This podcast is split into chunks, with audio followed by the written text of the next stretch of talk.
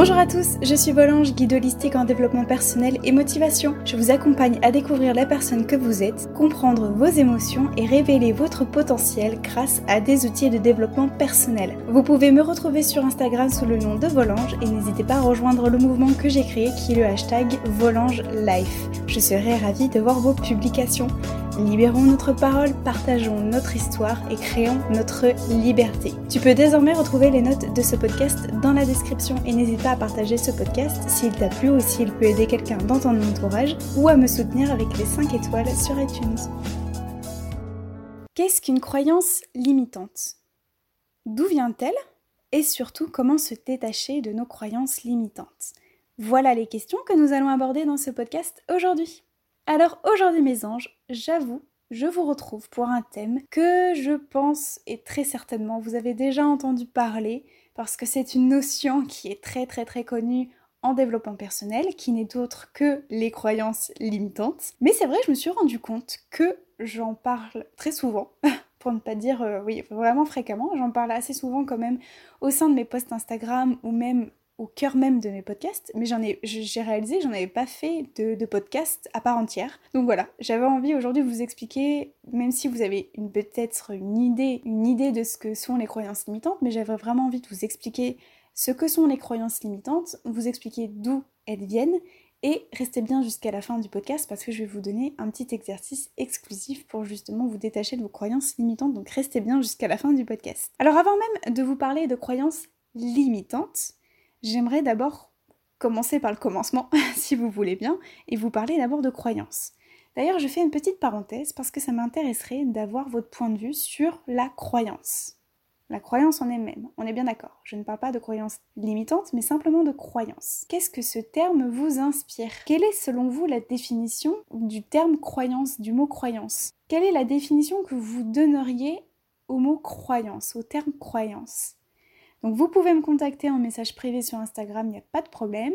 Ou alors vous pouvez laisser aussi un commentaire sous ce podcast, ça me fera très plaisir de vous lire et d'avoir votre point de vue sur justement la définition, votre définition de la croyance. Ne vous inquiétez pas, je vais vous donner quelques pistes de réflexion, notamment une définition que j'ai trouvée sur internet qui nous dit que la croyance c'est une action, c'est le fait de croire qu'une chose est vraie ou vraisemblable ou possible. Ok, bon, déjà la définition est très très courte. Mais qu'est-ce qu'on peut retenir de cette définition-là? Alors moi, mon point de vue, c'est que donc il s'agit d'une action, mais pour moi qui est une action mentale, puisque la croyance est la croyance limitante, on en reparlera juste après, mais pour moi c'est une action qui est mentale, puisque la croyance limitante c'est une croyance que l'on va créer, qui est le fruit de notre esprit, de notre mental, de notre cerveau, donc c'est une action mentale, et c'est surtout, je dirais, le fait de croire en quelque chose ou le fait de ne pas croire en quelque chose. Et ça, c'est vraiment important et c'est vraiment mon point de vue. On est bien d'accord que la croyance, c'est croire en quelque chose ou ne pas croire en quelque chose. On peut très bien ne pas croire en quelque chose. Alors ça, c'est vraiment un point de vue qui, qui est personnel, on est bien d'accord, mais croire en quelque chose, ou ne pas croire en quelque chose, c'est tout à fait possible. Et la question qu'on peut se poser, qu'on peut envisager, c'est en quoi est-ce qu'on peut croire? Typiquement, l'exemple qui nous vient spontanément à l'esprit quand on parle de croyance, c'est la croyance religieuse. Le fait de croire en Dieu, par exemple. Mais il y a plein d'autres cas où on peut avoir des croyances. Par exemple, on peut croire au bonheur, on peut croire à une thèse, on peut croire en quelqu'un, croire en soi. Mais, encore une fois, selon moi, le contraire est tout à fait possible. On a le droit de ne pas croire au bonheur, ne pas croire à une thèse, de ne pas croire en quelqu'un, de ne pas croire en soi Donc on se rapproche, vous voyez, on se rapproche petit à petit de, de, notre thème principal qui est euh, la croyance limitante. Donc on y arrive. À cela, ce qu'il faut savoir aussi mes anges, c'est qu'il existe deux types de croyances. Celles qui sont dites aidantes et celles qui sont dites limitantes. On est bien d'accord. Alors quelles sont ces croyances aidantes, justement? Alors les croyances aidantes, ce sont celles qui nous font avancer, qui nous font réaliser nos objectifs, c'est celles qui nous font grandir. Et à contrario, et c'est là que je pense que vous me voyez venir, les croyances limitantes sont quant à elles celles qui nous freinent, qui nous rabaissent, qui nous pénalisent, qui ne nous font pas avancer, qui ne nous guident pas vers nos objectifs, etc. Mais alors, la question qui est plus qu'essentielle, c'est de savoir d'où viennent-elles ces croyances limitantes? Comment elles se créent, d'où est-ce qu'elles viennent? Alors vous serez peut-être sûrement surpris de, l'entendre, en tout cas euh, c'est clairement cela, j'ai relevé qu'effectivement 80% de nos croyances limitantes proviennent de notre éducation, de notre société, de l'école, de notre environnement, mais pas que, ça peut être aussi de nos expériences, de notre vécu, de notre histoire, de notre vie, etc. Ça représente quand même 80%. On est bien d'accord, donc c'est quand même quand même pas rien. Je sais pas si vous vous rendez compte, mais 80% de nos croyances et de nos croyances limitantes donc proviennent de tout ce qui nous entoure, tout ce qui nous ont fait grandir, tout ce qui nous ont fait évoluer, et surtout de ce que l'on a retenu, de nos expériences, de ce qu'on a retiré, de, voilà, de notre vécu et de tout cela. Et l'autre point que j'aimerais aborder avec vous, c'est un point de vue qui est totalement personnel, c'est que selon moi, j'estime qu'il existe deux types de croyances limitantes quant à leur origine. Je m'explique.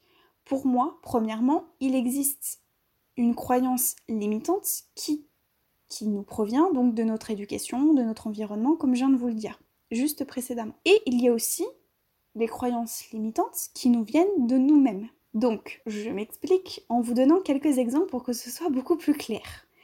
Par exemple, s'agissant de nos croyances qui nous proviennent par exemple de nos parents, de notre éducation, de la société, ça va être typiquement tu n'y arriveras jamais à l'école, ou alors ça peut être par exemple ton frère est meilleur que toi en mathématiques, ou alors, autre exemple aussi, ça peut être il faut travailler dur à l'école pour pouvoir gagner de l'argent ou pour pouvoir réussir. Mais ce peut être aussi des croyances limitantes qui émanent de nous-mêmes. Donc, par exemple, ça va être quand on va se dire à soi-même je ne suis pas assez doué dans tel domaine, ou je ne vais jamais y arriver car c'est trop dur pour moi, ou je n'ai pas assez d'expérience, ou je ne crois pas assez en moi, je ne suis pas assez doué dans tel domaine pour réussir, ou alors cette personne ne m'aimera jamais parce que je suis pas assez beau, je suis pas assez belle. Ça peut être aussi que on peut se dire je serais beaucoup mieux si j'obtenais un salaire de 2000 euros par mois par exemple. Ou alors encore, je me sentirai pleinement satisfait quand je serai, par exemple, je ne sais pas moi, adjoint de directeur ou directeur au sein même de mon entreprise. Ou alors on peut aller encore plus loin et dans un domaine beaucoup plus particulier qui peut être par exemple l'entrepreneuriat et je fais écho notamment au syndrome de l'imposteur quand notamment on a envie de réaliser des objectifs et que par exemple on va se dire je sais pas si ça va marcher, est-ce que je vais réussir, est-ce que mon projet va plaire, est-ce que mon projet va marcher dans tel domaine, etc.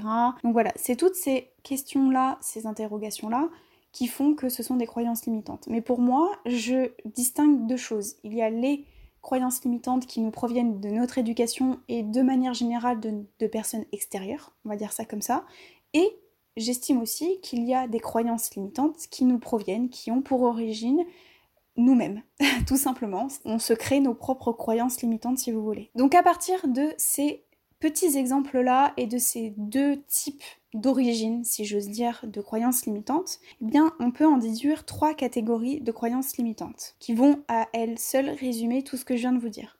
Donc la première catégorie de croyances limitantes est le désespoir. C'est par exemple quand on est convaincu que ça ne va pas changer, que c'est impossible. Par exemple, c'est le fait de se dire Quoi que je fasse, quoi qu'il advienne, ça ne changera pas. La deuxième catégorie de croyances limitantes, c'est l'impuissance. C'est le fait de penser qu'on n'est pas capable, qu'on ne va jamais y arriver, et donc par exemple, c'est l'exemple typique quand on se dit je suis pas capable. Et enfin, la troisième et dernière catégorie de croyances limitantes, c'est la dévalorisation.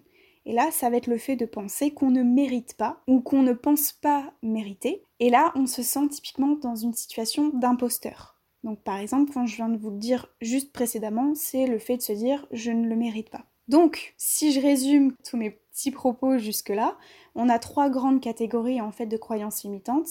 Celles qui sont issues du désespoir, la deuxième de l'impuissance et la troisième de la dévalorisation. Et on est bien d'accord que chaque domaine n'est pas épargné, que ce soit le travail, que ce soit l'amour, que ce soit l'argent, que ce soit le personnel, du professionnel, tous les domaines peuvent être concernés par justement les croyances limitantes. Je vais vous donner quelques exemples, notamment pour que ce soit plus facile pour vous. Par exemple, dans le domaine de l'amour, on peut très bien penser que tous les hommes sont infidèles. On ne peut pas avoir confiance en eux, par exemple. Ou alors, par exemple, autre domaine, notamment au niveau du travail, c'est d'avoir la croyance limitante à propos du fait qu'il faut travailler dur pour pouvoir y arriver. Ou alors, c'est aussi, toujours dans le domaine du travail, le fait de se dire, eh ben, euh, à un certain âge, on ne peut pas se reconvertir professionnellement. Donc les croyances limitantes touchent beaucoup, beaucoup, beaucoup de domaines. Et le problème là, cela, c'est que plus on va se les répéter tous les jours,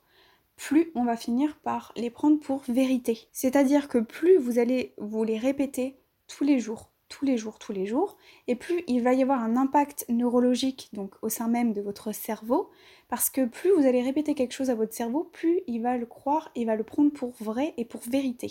Donc ça c'est vraiment le problème. Et en plus de cela, on peut rajouter un autre problème, c'est que plus vous allez vous le répéter, donc plus ça va s'ancrer en vous. Et le problème de cela, c'est que justement, ça va s'ancrer en vous. Et plus cette vérité, entre guillemets, plus cette croyance limitante va être ancrée en vous, plus il sera compliqué ensuite de vous en détacher. Donc justement, l'exercice que je voudrais vous proposer aujourd'hui, mes anges, c'est déjà dans un premier temps d'analyser et de réfléchir quelles sont vos croyances limitantes. Quelles sont vos croyances limitantes? Moi, je vous invite vraiment à les écrire et à les lister. Je vais vous donner un, exemple type qu'on va suivre tout au long de la démarche à suivre, dans mon petit exercice que je vous donne. Donc pour vous donner un exemple qui est vraiment personnel et que j'ai longtemps cru, j'avais pour croyance limitante le fait que l'âge avait de son importance quand on voulait exercer un travail. Et j'estimais, j'ai estimé pendant très longtemps que à partir d'un certain âge, on ne peut plus changer de métier et qu'il est trop tard. Donc par exemple, il y a encore quelques, quelques mois et quelques, voilà, quelques années, c'est vraiment pour vous dire que c'était très très récent, moi j'estimais qu'à 22-23 ans, on avait choisi notre métier, qu'on ne pouvait pas faire autre chose et que tout devait se décider là et maintenant et que après ce sera trop tard, je pourrais plus jamais changer de métier. Donc ça c'est vraiment une croyance limitante qui était vraiment très très ancrée pour moi et auquel euh, vraiment j'avais vraiment du mal à m'en détacher. Donc déjà, réfléchissez à quelles sont vos croyances limitantes.